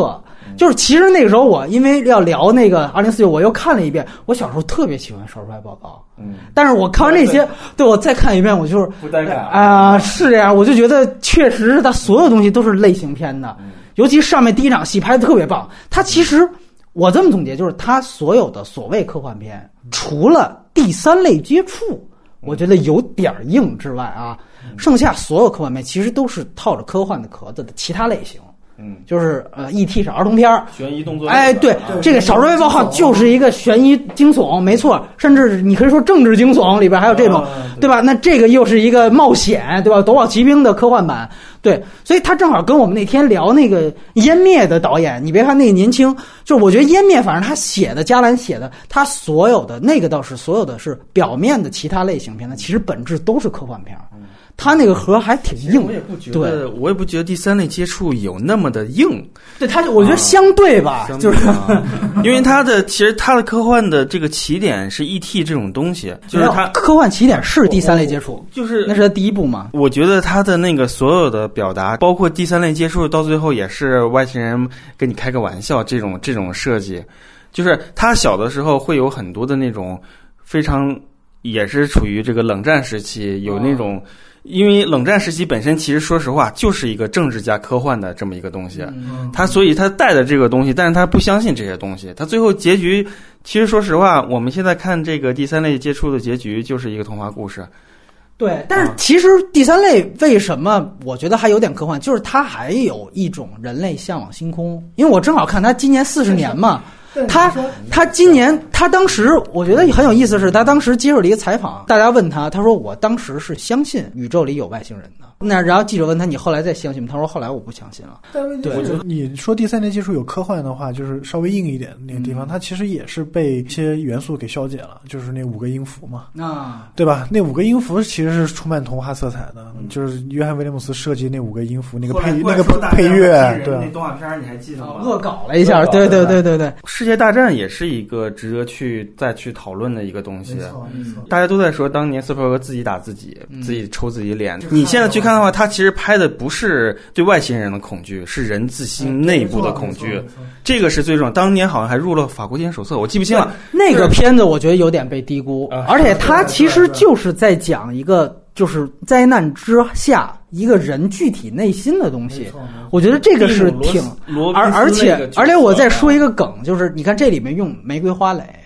其实《世界之战》第一次作为广播剧说，就是奥森威尔斯啊。嗯嗯，当时他造成了那个美国的恐慌嘛。嗯其实就是说他的所有民梗，但是我觉得那个的影视对话 其实更牛逼一些。对，我觉得特我特别留意一点，就是《世界大战》里面有一场大规模的人类战斗机跟外星人对打的，他没在一个镜头里面都。对对他是左边一个镜头拍一下发导弹，右边一个镜头就拍一团火，你也不知道这些人到底是不是在交锋，你根本不看这个，你就是让告诉你灾难来了，然后这阿汤哥抱着女儿他妈的慌的不得了躲到了一个神经病的一个地窖里去，怎么着的？其实这个东西其实我觉得是还挺好的啊对，。他这个东西呢，就特别像为什么我说加兰原来写科幻片的，就是二十八天后。的那个概念，啊就是僵尸来了，我不写僵尸，嗯。我就写我操，就这俩人儿他怎么在伦敦在躲？就我觉得那个他确实是有一种，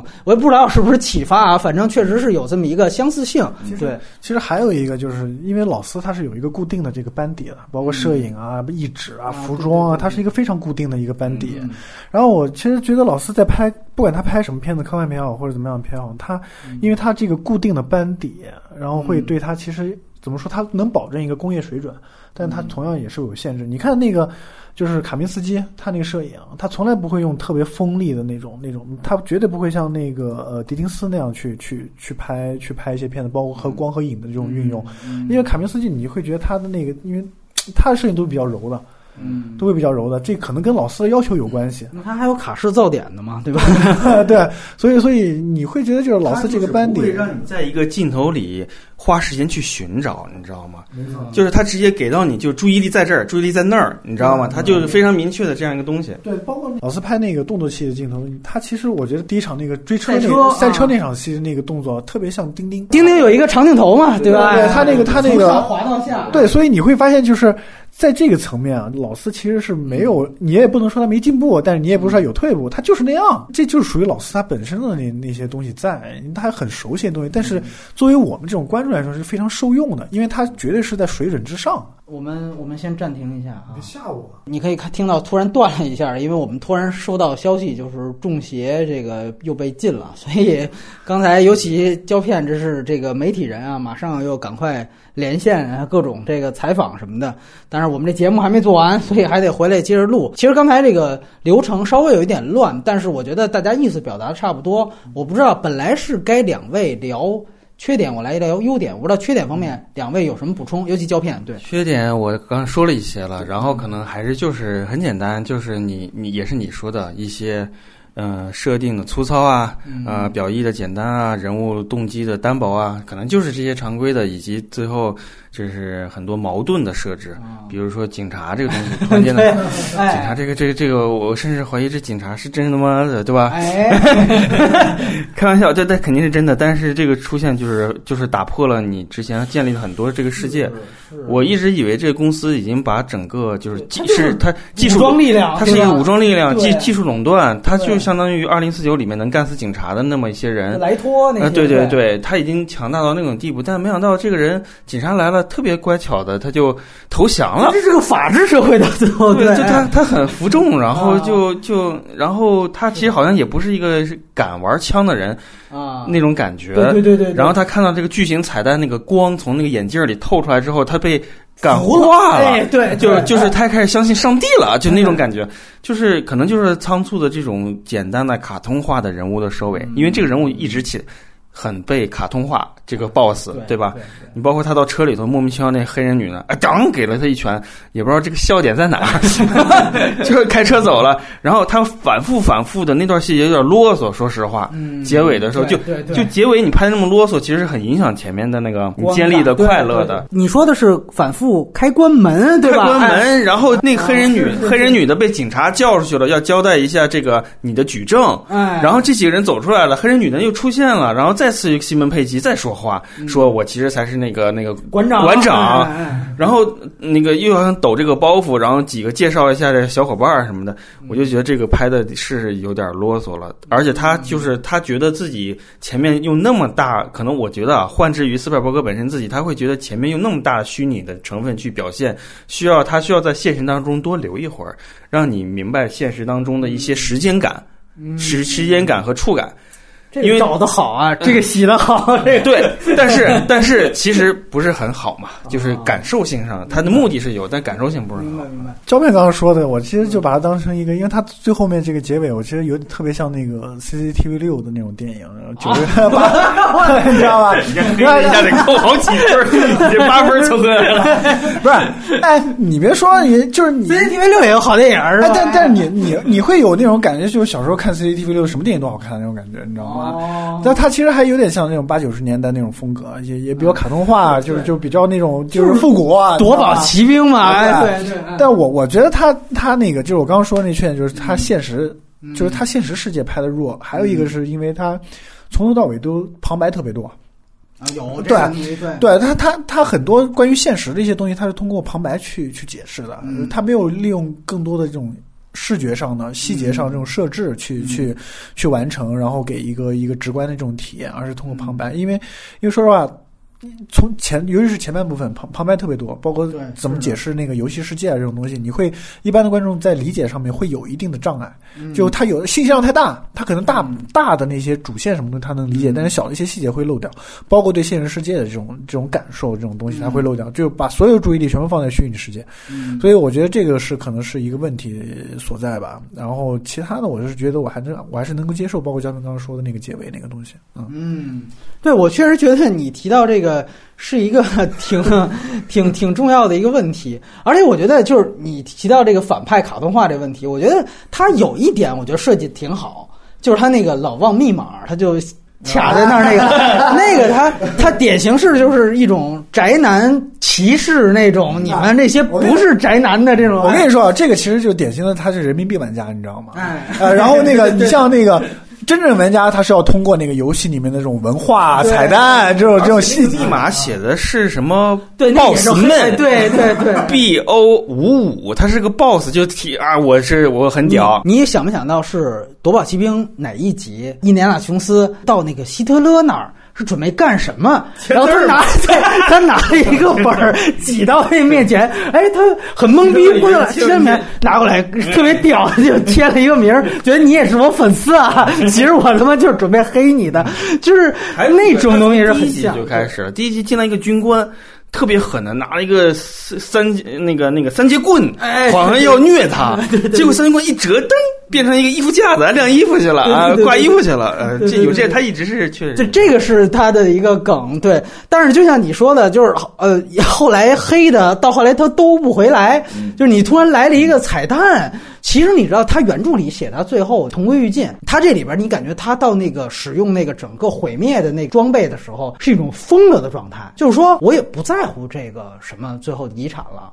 我就是董事会就去你大爷的，我就是我得不了，你们也别想得，对吧？他其实是这么一个人设。然后你如果是这个人设的话，你到最后被金蛋感悟，你就说不通。他其实原来的那个。他也使了这招，但其实他不是。他原来讲的是他们这些人，他都有马甲。嗯，然后他故意是让，就是因为原版那个也稍微有点复杂，就是让二十个人，包括他自己，哎，跳出了那个能够被同归于尽的那个区，这样呢，把这个区域的人消灭之后，他二十个人他再穿马甲再回来，等于那个不是一个说最后疯了没辙了。我不要了，不是，恰恰人家是以有后手的一策略。他这里边把那个可能比较难解释嘛，你有什么区，有什么呃黑客的，你难解释怎么办？我干脆就把这人写疯了，解封了你，最后那你因为唯一大家解释的说哦，金蛋一下被感化，原因就是因为那个时候继承权已经到对方手上。那你如果在乎这个继承权的话，那确实最后他没必要去去杀他。但是如果你要是已已经是一个疯了的状态，那不会是那样的反应。但是我说优点，我我是觉得有一个挺酷炫的，就是那个都死一片，然后一片从白变红。典型斯皮尔伯格很能设计这种形态上的东西，酷炫的东西。机械哥斯拉倒下来之后，这片哇，全都红了。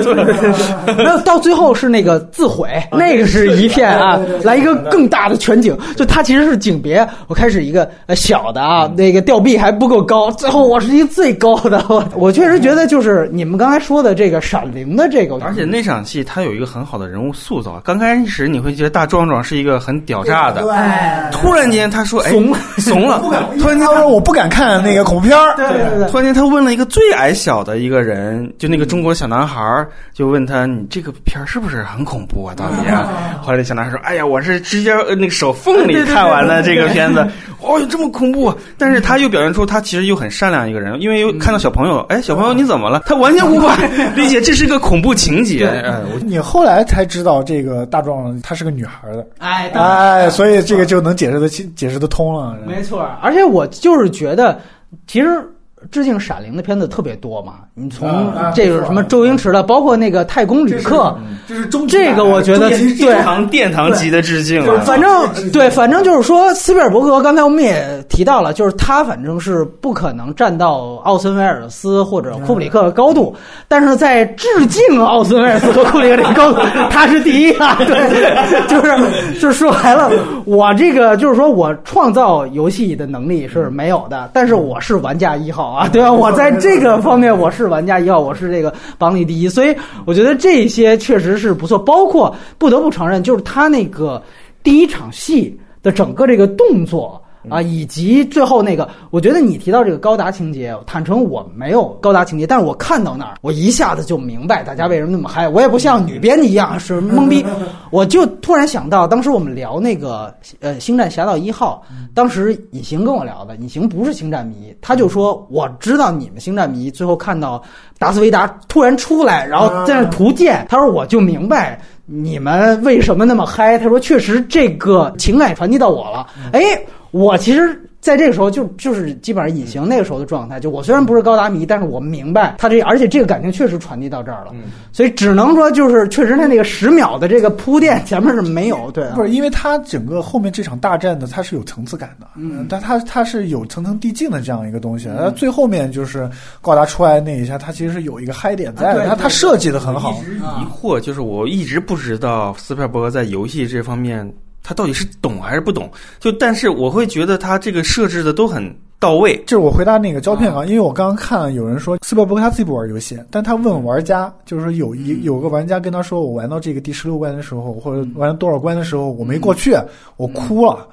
然后那个斯皮尔伯格就说：“那我明白这个游戏是一种艺术，他他能从那个普通人的这种玩游戏的这种反应当中，他知道他知道这个游戏它的魅力到底在哪。而且而且关键是斯皮尔伯格就是或者他的班底在选择这种游戏角色啊，或者怎么样，他有他自己的审美在，对对吧？其实就是刚才我提到的那个编剧嘛，人家原来就是实际上对于游戏文化是精通的，对，所以他其实我看到那时候，我还挺希望能发生一点更大的意外。当然，这已经很好了，啊。但我我想的那种设置是，现实当中这个叫大东的这个日本男孩儿，他没有戴上头盔，但是他在操作这个高达。我希望能看到这种形而上，哦他这种是在冥想，因为他一直在闭着眼睛。啊我以为他是要靠冥想，就那机器是开着的啊，但是他不戴了，我就闭着眼睛，但是他在进入到战斗当中，他操作高达，但是哎又给带起来了，我就稍微啊有有点错落啊，但是但是你高达出来，我这还是能击中我啊对对对，其实我觉得这个是是一个 呃，但因为其实我觉得你像你的这种属于形而上，到最后已经属于人机合一的这种对。稍微来一点好玩哎，稍微来一点这种东西，对，其实就像我刚才其实提到了，你不觉得它和二零四九的那个片子恰巧是完全不一样的？就这个片子是刚才就提到表面冒险一个接一个，然后巨多的这种嗨点，节奏也非常快，但其实内心是非常平淡的。然后二零四九其实是一个就表面上非常的平静的一个节奏巨慢，没有什么大事儿，动作场面就那样啊，就来一个潮汐就完了。但是是一个人物内心是波澜壮阔的一个历程的这样的一个方式，然后就整个电影关注一个人内心的这个自我认知。所以我觉得这两个电影确实是就完全两极的东西。我确实也觉得这个是一个很奇妙的事儿。然后恰巧，哎，他也拍过《菲利普·迪克》，这是一个特别有趣。最后，我觉得其实他这个优点上，我真的是觉得他对于小说的一部分的改编，我个人觉得是不错的。就我跟你说一个细节啊，就是你知道他这个最后加一命，这是西蒙佩吉的这个梗，原来不是，原来是就是他找第二个钥匙翡翠钥匙的时候。那个女孩不是先找着了吗？在里边也变成那个呃舞会的那个吗？他当时是猜错了，完了他去玩了吃豆人，然后他玩了吃豆人之后，那个就是创始人只比满分低十分，也就是说你只有玩到满分，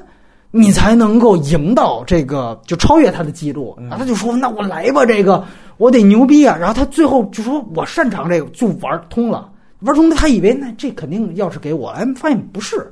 是那旁边那个 B 退出来了，二十五美分，他说怎么来这个？啊？哎，然后他就拿着这个，但其实呢，我就在想，你电影为什么没这么拍？一来就是你要铺西蒙佩吉那个线，那个其实是他想交代兄弟情这个事儿；二来是吃豆人拍过电影了吗？而且我就是觉得那创始人也被咬了一口了，都已经。对，而且我是觉得，就是他那个吃豆人的那个东西，其实和他最后那个就是破冰掉下去了，其实是一样的。就是你在电影的视觉化的时候，你的三把钥匙其实应该是三个不同的类型。小说它不用担心这个，因为我就是一个宅的这么一个宅文化的这么一个东西。哎，他这里边他做了一个非常好的一个改编。当然，你要细说的话，就是那男主角他拿第二把钥匙其实都没交代，就是那女主角拿的方法我给到观众，那自然大家都知道后边的人是怎么得到的，对吧？所以这个也是他的一个减法。但是我觉得就是这种改编，你都能明白他什么意思。就包括为什么要把两个人见面提前。虽然我是觉得你。放到最后，但是我觉得小说很没劲，就是放到最后，他在最后俩人见面了，然后说：“哎，我完全不介意你的胎记，你太美了，然后我爱你。”就是你其实如果要真放到最后是这种对白，你会觉得更 更雷。对，所以他可能意识到这个如果。不能把它变成一个啊、呃、灰暗结局，就必须俩人得好的话，那无就不如把它功能化。对，而且我觉得他一直喜欢这种几个小孩在一块儿这种团队的东西。啊。啊！你哪哪怕是《侏罗纪》也是姐弟两个人，然后你 你姐弟。啊姐弟。对，然后你再像什么七宝奇谋以前监制的这些东西就一连串的，我觉得他到最后，而且我觉得斯皮尔伯格不是很集中体现于追求于一个电影当中少年的爱情怎么怎么样，对。对是这样从来，不是特别追求这个东西，有就行了。他是一个啊，我我觉得这个东西其实斯皮尔伯格在这几年，就是从他就是以前他拍啊 E.T. 那个时候是以小孩为主角，但是他最近几年就是还是以呃成年人为主角，就是包括这种就是成年人这种父性和他们的责任感，包括现在像林肯也好，华盛顿邮报》也好，或者像那个《间谍之桥》啊这些东西，嗯他其实在这几年他他的关注的点其实是从。还是从小孩已经慢慢转变到了成年人这个，但但是你知道吗？我觉得那个当时我们聊《邮报》的时候，钱德勒说的一句话，我特别同意，就是说白了，就斯皮尔伯格他是一个性冷淡，或者当然他用的词好像直接是性无能，就说他这个电影当中是没有性的。不是钱德勒他总爱这么对，说他，是，但是我觉得他恰巧他这个点吧，看斯皮尔伯格就比较准，就确实你刚才提到这些片子，说白了，他两个事儿，要不然是童年，就是童真，要不然是神。他其实特别愿意去歌颂人性当中的神性的存在。你比如像林肯，最后你死的时候，那就是一个耶稣受难的东西嘛。包括像那个辛德勒，对吧？我其实最后是一个闪现，我超越人性的一种人性光辉，那其实就是神，就是他永远没有中间地带，他只有童真和神。所以恰巧把这个中间的什么这些给过去了，就是就是你这部片子其实也是一样嘛，《头号玩家》里面，其实他我们说那个小孩儿那个东西，它其实是更多的，呃就是说他几个小孩儿那个主角，他其实更多像是一个带领观众这种玩家这种东西，它其实是一个引导作用。但实际上真正他要说的东西，其实都是放在那个就是创始人的这个角色上面去了。他要表达的一些主题什么东西，其实都在哈哈利迪这个创始人身上，包括他之前呢，就是为了这个游戏所付出的一些东西，但是他最后面又可能通过这个虚拟这种角色悟出了其实现实或者怎么样的。其实他也是、也是表达说，这个成年人成年之后明白一些东西之后，他要对这个社会负责的。或者简单说，他还是相信奇迹的吧。你像拯救大兵，最后啪啪啪打枪，但他其实上面是飞机投炸弹啊把他给炸的。我觉得还是这样。就拯救大兵，他可能我觉得比较特殊是在于，大家可能一时间不明白为什么斯皮尔伯格在当时突然间要做这么血腥残酷的东西啊，啊。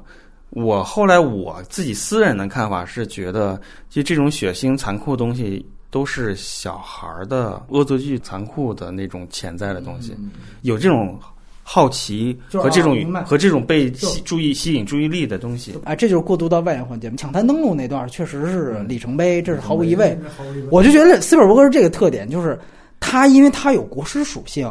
所以你不能让他开口角色开口说话带主题。你一带主题吧，到最后永远都是美国的主流价值观。你到这个最后你也得拐到网瘾，你不要多上网这种，他都是这样嘛。但是你只要不说话的时候，你看这动作戏完成得很漂亮嘛。就这些东西确实。动作戏我提一个，你看他那个拍那个赛车那一场戏，他是没有配乐的，这个我真的是太喜欢了。你知道现在多少动作戏那种大片动作戏，会不会就是约翰威廉斯 没来？说实话，因为说实话，因为那场动作戏实在是特别的画面特别满了，对的。就是那种他不需要拖了。对，嗯。那种摧毁的程度，就是不需要你再去，就已经很可怕了。就那种摧毁的程度，就是那种粉碎啊，突然间冒出来一个什么玩意儿，这这车彻底粉碎掉了，然后这车再一上来没事儿，但又有事儿，又粉碎掉了。那种突发性的设计比较厉害，然后它还有一个那个拐拐到空中落下来，那个还挺厉害的啊，那个很厉害。对，所以我反正我觉得确实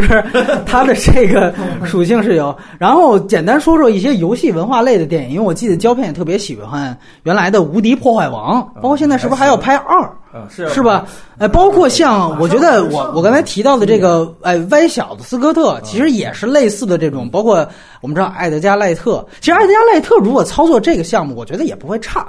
对吧？你感觉他也是这类的这种啊，所以我不知道那两个片子啊，包括林中小屋，你们怎么看？嗯，当科长啊你说游戏类电影，其实我印象最深的是那个《创》，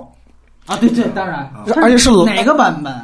老版的那个，哦老版。你说你要说概念跟概念的话，肯定是老版那一版，嗯就是嗯我觉得那个给我印象特别深刻。那那那是我第一次对游戏电影有一个这种超，就是超越那种就是游戏改编电影的那种感觉，嗯就是哎他这个里边是不是把那个阿基拉的摩托车也和那个创给混合在一起了？有点像，有点像。在我的层面，我是第一次就是接触到游戏，就是跟电影结合的这样一个东西。我觉得那个概念非常非常厉害。嗯但其实我后来改编的迪士尼那一版改编的那个，其实我觉得也还行。也还行，我但我我还挺喜欢，尤其是那个配乐嘛，那个对 对蠢确实牛逼梦蠢梦客的那个配乐实在太牛逼了，包括他那个升级以后的电光摩托那个太酷了，那真的太酷了。成龙机器之血，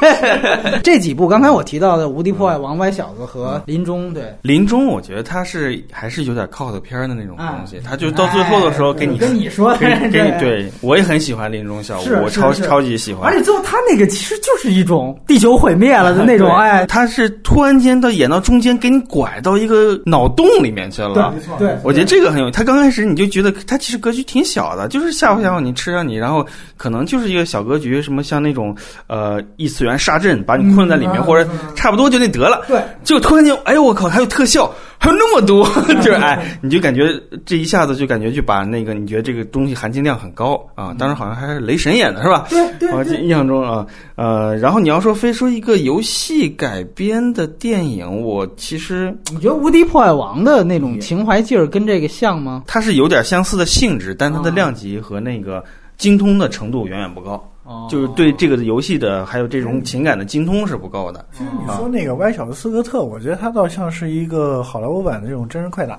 或者是那个。啊，是对吧？有点像咱们那个原来港片，就是成龙演的那个那那那种感觉。城市猎人什么的，城市猎人那中间那一段，那个就是真人快打那那种感觉。船上那段，对对对，所以然后，但歪小子斯科特，说实话，他其实本质上还是一个宅男宅男片嘛。其实他啊是属于对是对吧？但他那个其实跟游戏这一方面，他其实有只是有那个元素，但它不是一个真正意义上这种游戏电影。比如像创那种，还是比较纯正的那种游戏。最早游戏的像这这个勇敢者游戏，其实也都是有这种这种桌游的这哎种这种关系。对但是我觉得吧，就是我始终至今为止，我不可能从电影当中得到游戏相似的体验，只是个临摹，或者说是加入一个文本属性。我记得那时候看《毁灭战士》，就是岩石演反派的一个，他到最后给你就给你来个主观射射击的这种，当时一个哎一下哎这个还是挺游戏，但是我又不能玩，我就看你这样打，我其实也得到快感也很有限，很有限，很有限。你包括杰拉德·巴特勒演过一个叫做就是什么 gamer，就那种你知道吗？就直接是对玩家的那个就是也是有点乌托邦，就是这些人就他死刑犯还是怎么着的，对对对对对他就只能控被这些小孩儿或者说超级玩家控制，控制哎然后你就在这打死了你就死了什么的，反正也也 B 级片这种 B 级片路数吧，反正我现在有点记不清了，我就是印象中就感觉就是刚开始两个人在那种接轨的时候，小孩做什么，这个杰杰拉德巴特勒就对对就得做什么，哎。那种还挺带感的，后来就也就无所谓了，就你很难在这个电影当中体现游戏。我再提一个游戏电影吧，我觉得我们都忽视了，但是一定要提啊，就因为最后要回到中国，那就是微微一笑很倾城。哎，这个我不知道，就是说大家怎么看这个片子啊你别？说，我当时其实我觉得《微微一笑》给我的感觉还挺新鲜的，你知道吗？我觉得他拍的不差，他没有那么烂，你知道吗？就是他那个，就是进进入到有是你给排到十佳里吧？当时有有几个嘉宾排到十佳里的。没有没有，但是那片我其实我觉得他真的不烂，我觉得我看着还还挺有意思。他确实是就是 RPG 游戏，然后他还原他进入到那个游戏，然后就是就是那种感觉，我觉得他那个感觉是有的。我我觉得那个就是说，他大部分时间还是在处理一个爱情关系上，嗯但我不了解现在游戏当中这种网恋，它是一个占据人的情感支出的百分比是到底是多少？嗯，我不不太好判断这事儿，我觉得它就是一个虚构的、想象中的这么一个故事。虽然它是好像是有玩家什么大神游戏改编，其实我想说的是，我那个时候玩 RPG 什么的，要玩之前有一个精神准备，就是你要接受一个故事冒险，并且你要在想这个角色之后的走向和他到底是什么样的人了。你也像看待一个大师的电影一样，对吧？有一个大师，但是你就会期待，就是一个在一个有你有能动性的情况下，然后这个故事会这个人物会怎么样？嗯，实际上你就是有一点，像我说的，你想得到一个判断，你想得到一个观点，包括《最终幻想》，我为什么要提它？就是它在这方面做的非常清晰。嗯然后只是就是我们在现在我们。呃，喜欢把自己真实的人物、真实的自己，可能要带入这个游戏里面的时候，我们不知道这个判断是不是落脚在哪里啊？我是有这个问题啊。我为什么提微微一笑？你微微一笑，我觉得当时很扯的，就是好像竞争对手恰巧就是这个情敌还是怎么着，都是一个学校哎，对，都是一个学校。就而且网络当中是最牛逼的，现实当中果然是偶像派的俊男美女。就这个东西，在我看来，就是不是中二，这是小二的设定。另外一个就是游戏，它也是一种文化嘛。嗯嗯，那你觉得对于游戏文化或者文化情怀也体现的比较好的？我其实我为什么就是进入网络游戏时代？当我得知这《最终幻想》好像第十一代是个网游的时候，我就开始慢慢不太喜欢这个东西，因为以前的游戏很很依赖于文本的。你知道以前游游戏杂志过场动画大家为什么要看过场动画？就是一定要得到这个文本的判断。嗯就是游戏现在的游戏是没有判断的，嗯网游是没有判断的，就是判断是一个观点。嗯你以前的游戏有剧情有分支，那你走到哪里，这个人物会发展到哪里，到最后这个人物是个什么样结局，它是落了一个判断。但现在的网游其实是没有的，它是基我我不认为它给我到时候能判断，它给我的感觉就是靠破坏去前进的一个东西，靠靠那个不断的强化自己的能力去形成这种加深破坏欲望的东西，我得不到一个观点。可能你很多年没玩网游了，其实 其实还是有一些很好，比如说暴雪他们的那些网游还是有这样的。我觉得就好像这电影里反派就有点马化腾那气质嘛，就是什么蓝钻、红钻，我给你分一个。哎，我倒咖啡的时候，哎，我你你觉得电游戏未来什么样啊？就得分蓝钻、红钻，然后升级什么的。哦，然后啊对对对哎，那行，我就觉得这个东西就是我后来就觉得游戏没有意思了，我在游戏当中得不到快感。就它游戏对我来说就是一个电影里说的，我这会儿玩一会儿，玩一会儿跳一跳什么的，我太他妈累了，就想那个休息一下啊。但是你像你提到这一点，就特别，我回去再说一下那个。你看他这里面就是典型的把这两个人的世界观和价值观、三观的这种差距表现出来了。但是你看最后主角其实是在这个哈利迪的这个价值观上又得再进一步，就是你看你虽然在这方面价值观很高级，但是你你孤家寡人，你丧失了唯一的朋友，我还得拥抱朋友。不，那你在这个再上一步，那就是神啊！对吧？所以他这个主角实际上是一个巨大光环，到最后，对，其实其实说到这一点，其实很多，因为因为我们都不是特别资深的那个游戏玩家，但是我我还要玩一会儿那个 P P T S 四啊或者这样的，所以因为因为现在很多游戏其实它是这样的，其实你作为一个玩家的话，它是这样一种感觉，它其实就是在成为一个神的这样的过程。我我有个疑问，就是我可能脱离游戏有点久，我不知道现在 RPG 的玩家他的受众有多大？现在就是 RPG 跟普通网游组队什么灭什么的这种东西。你说比王者荣耀因为以前玩 RPG 的受众是非常大的，游游戏迷会把 RPG 放在所有的游戏类型当中的顶端，这是一个区别。但是我现在不认为 RPG 是在游戏的顶端。这个我说实话，我因为也不是游戏玩家，所以我不太清楚。但是因为我们像像原来主流的一些魔兽世界的玩家，现在也是比较小众。现在其实手游在主流化，因为以前的那种网游它是需要一个，但现在的游戏